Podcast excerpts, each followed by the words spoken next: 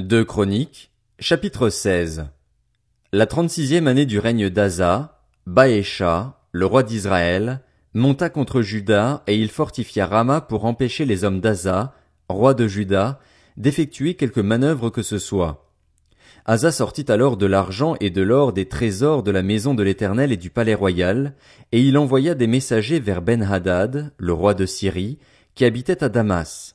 Il lui fit dire, qu'il y ait une alliance entre toi et moi, comme il en a existé une entre ton père et le mien. Vois, je t'envoie de l'argent et de l'or. Va rompre ton alliance avec Baécha, le roi d'Israël, afin qu'il s'éloigne de moi. Ben-Hadad écouta le roi Asa. Il envoya les chefs de son armée contre les villes d'Israël, et il conquit Jon, Dan, Abel Maïm et tous les entrepôts des villes de Nephtali.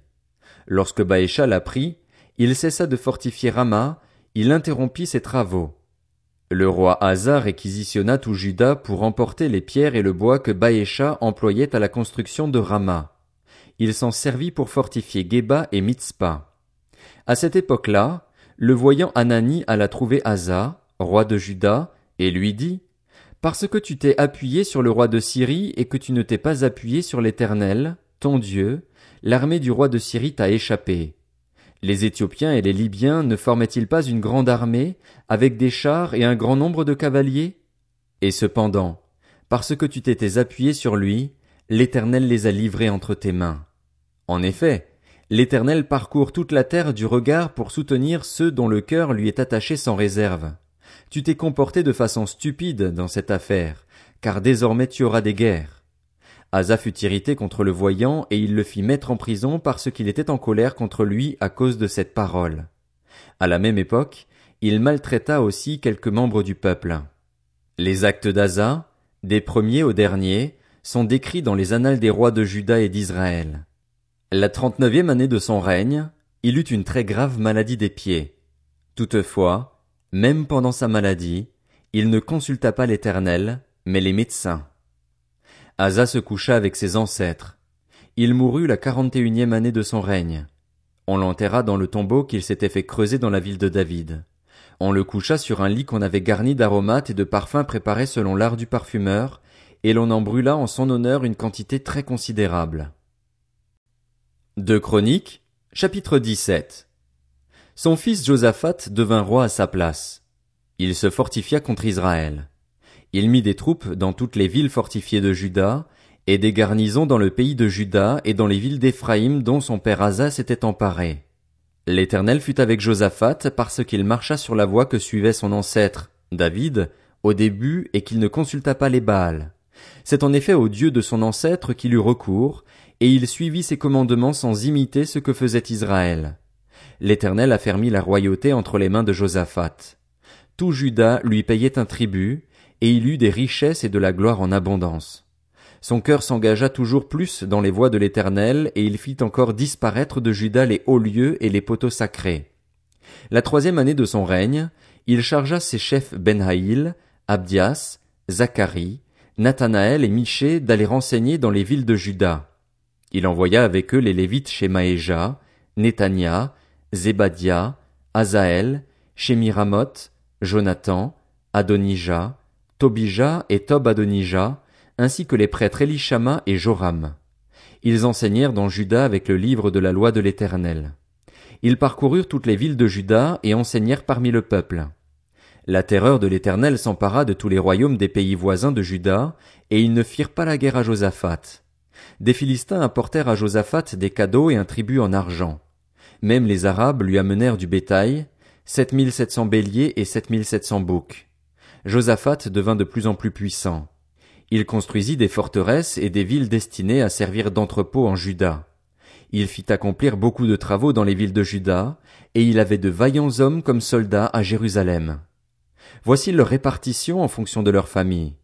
Pour Juda, les chefs de milliers étaient le chef Adna avec trois cent mille vaillants hommes, et à ses côtés le chef Jokanan avec deux cent quatre-vingt mille hommes, ainsi qu'Amazia, fils de Zikri, qui s'était volontairement consacré à l'Éternel, avec deux cent mille vaillants hommes. De Benjamin était issu Eliada, un vaillant homme, avec deux cent mille hommes capables de manier l'arc et le bouclier, et à ses côtés Zozabad avec cent quatre-vingt mille hommes équipés pour la guerre. Tels sont ceux qui étaient au service du roi, en plus de ceux qu'il avait postés dans toutes les villes fortifiées de Juda. De Chroniques, chapitre 18. Josaphat eut des richesses et de la gloire en abondance, et il s'allia par mariage avec Akab. Au bout de quelques années, il descendit trouver Akab à Samarie. Ce dernier tua pour lui et pour la troupe qui l'accompagnait un grand nombre de brebis et de bœufs, et il le poussa à monter à Ramoth en Galaad. Akab, roi d'Israël, dit à Josaphat, roi de Juda, Veux-tu venir avec moi à Ramoth en Galaad? Josaphat lui répondit, Toi et moi, ton peuple et le mien, il n'y aura aucune différence et nous irons l'attaquer avec toi. Puis Josaphat dit au roi d'Israël, Consulte donc maintenant la parole de l'Éternel. Le roi d'Israël rassembla les prophètes, au nombre de quatre cents, et leur demanda, Devons-nous aller attaquer Ramoth en Galaad, ou dois-je y renoncer? Ils répondirent, Monte-y, et Dieu la livrera entre les mains du roi. Mais Josaphat dit, N'y a-t-il plus ici aucun prophète de l'Éternel, pour que nous puissions le consulter? Le roi d'Israël répondit à Josaphat, Il reste un seul homme par qui l'on puisse consulter l'Éternel, mais je le déteste, car il ne prophétise rien de bon sur moi, il ne prophétise toujours que du mal. C'est Miché, fils de Jimla. Josaphat répliqua, Que le roi ne parle pas de cette manière. Alors le roi d'Israël appela un eunuque et lui dit, Fais venir tout de suite Miché, fils de Jimla. Le roi d'Israël et Josaphat, le roi de Juda, étaient assis chacun sur son trône, habillés de leur tenue royale. Ils siégeaient sur la place qui se trouve à l'entrée de Samarie et tous les prophètes prophétisaient devant eux. Sédécias, fils de Kenaana, s'était fabriqué des cornes en fer et il affirma, Voici ce que dit l'Éternel. Avec ces cornes, tu frapperas les Syriens jusqu'à leur destruction. Tous les prophètes renchérissaient. Monte à Ramoth en Galaad. Tu connaîtras le succès et l'Éternel la livrera entre les mains du roi. Le messager qui était allé appeler Michée lui dit, les prophètes sont unanimes pour prédire du bien au roi. Que ta parole soit donc pareille à celle de chacun d'eux. Annonce du bien. Michée répondit, L'Éternel est vivant. Je communiquerai ce que mon Dieu dira. Lorsqu'il fut arrivé vers le roi, celui-ci lui dit, Michée, devons-nous aller attaquer Ramoth en Galade ou dois-je y renoncer? Il répondit, Montez-y. Vous connaîtrez le succès et ils seront livrés entre vos mains. Le roi lui dit, Combien de fois me faudra-t-il te faire jurer de ne me dire que la vérité au nom de l'Éternel? Michée répondit, Je vois tout Israël dispersé sur les montagnes, comme des brebis qui n'ont pas de berger. Et l'Éternel a dit, Ils n'ont pas de seigneur, que chacun retourne en paix chez lui. Le roi d'Israël dit à Josaphat, Ne te l'avais-je pas dit?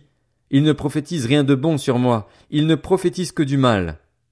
Michée ajouta, Eh bien, écoutez donc la parole de l'Éternel. J'ai vu l'Éternel assis sur son trône, et tous les corps célestes debout à sa droite et à sa gauche. L'Éternel a dit, Qui va persuader Akab, roi d'Israël, de monter à Ramoth en Galaad afin qu'il y meure? Ils ont répondu l'un d'une manière, l'autre d'une autre.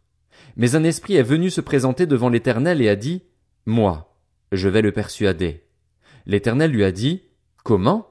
Je vais sortir, a-t-il répondu, et je vais être un esprit de mensonge dans la bouche de tous ces prophètes. L'Éternel a dit, Tu le persuaderas, tu vas y parvenir. Sors et agis de cette manière. Maintenant, l'Éternel a mis un esprit de mensonge dans la bouche de tes prophètes que voici, mais lui, il a prononcé le malheur contre toi. Alors Sédécias, fils de Kenaana, s'approcha, frappa Miché sur la joue et dit, Par quel chemin l'esprit de l'Éternel est-il sorti de moi pour te parler? Michée répondit, Tu le verras le jour où tu iras de chambre en chambre pour te cacher. Le roi d'Israël dit, Arrêtez Michée et amenez-le à Ammon, le chef de la ville, et à mon fils Joas. Vous leur ordonnerez, Voici ce que dit le roi. Mettez cet homme en prison et nourrissez-le du pain et de l'eau de misère jusqu'à ce que je revienne en paix. Michée dit, Si tu reviens en paix, c'est que l'Éternel n'a pas parlé par moi. Il ajouta, Écoutez, vous, tous les peuples. Le roi d'Israël et Josaphat, le roi de Juda, montèrent à Ramoth en Galaad. Le roi d'Israël dit à Josaphat, Je vais me déguiser pour aller au combat, mais toi, mets tes habits. Le roi d'Israël se déguisa donc, puis ils partirent au combat. Le roi de Syrie avait donné cet ordre au chef de ses vous n'attaquerez ni soldats ni officiers, mais seulement le roi d'Israël.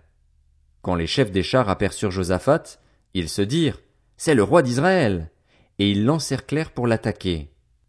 Josaphat poussa alors un cri et l'Éternel vint à son aide, Dieu les écarta de lui. Voyant que ce n'était pas le roi d'Israël, les chefs des chars s'éloignèrent de lui. Alors un homme tira au hasard avec son arc et il frappa le roi d'Israël entre les deux parties de la cuirasse.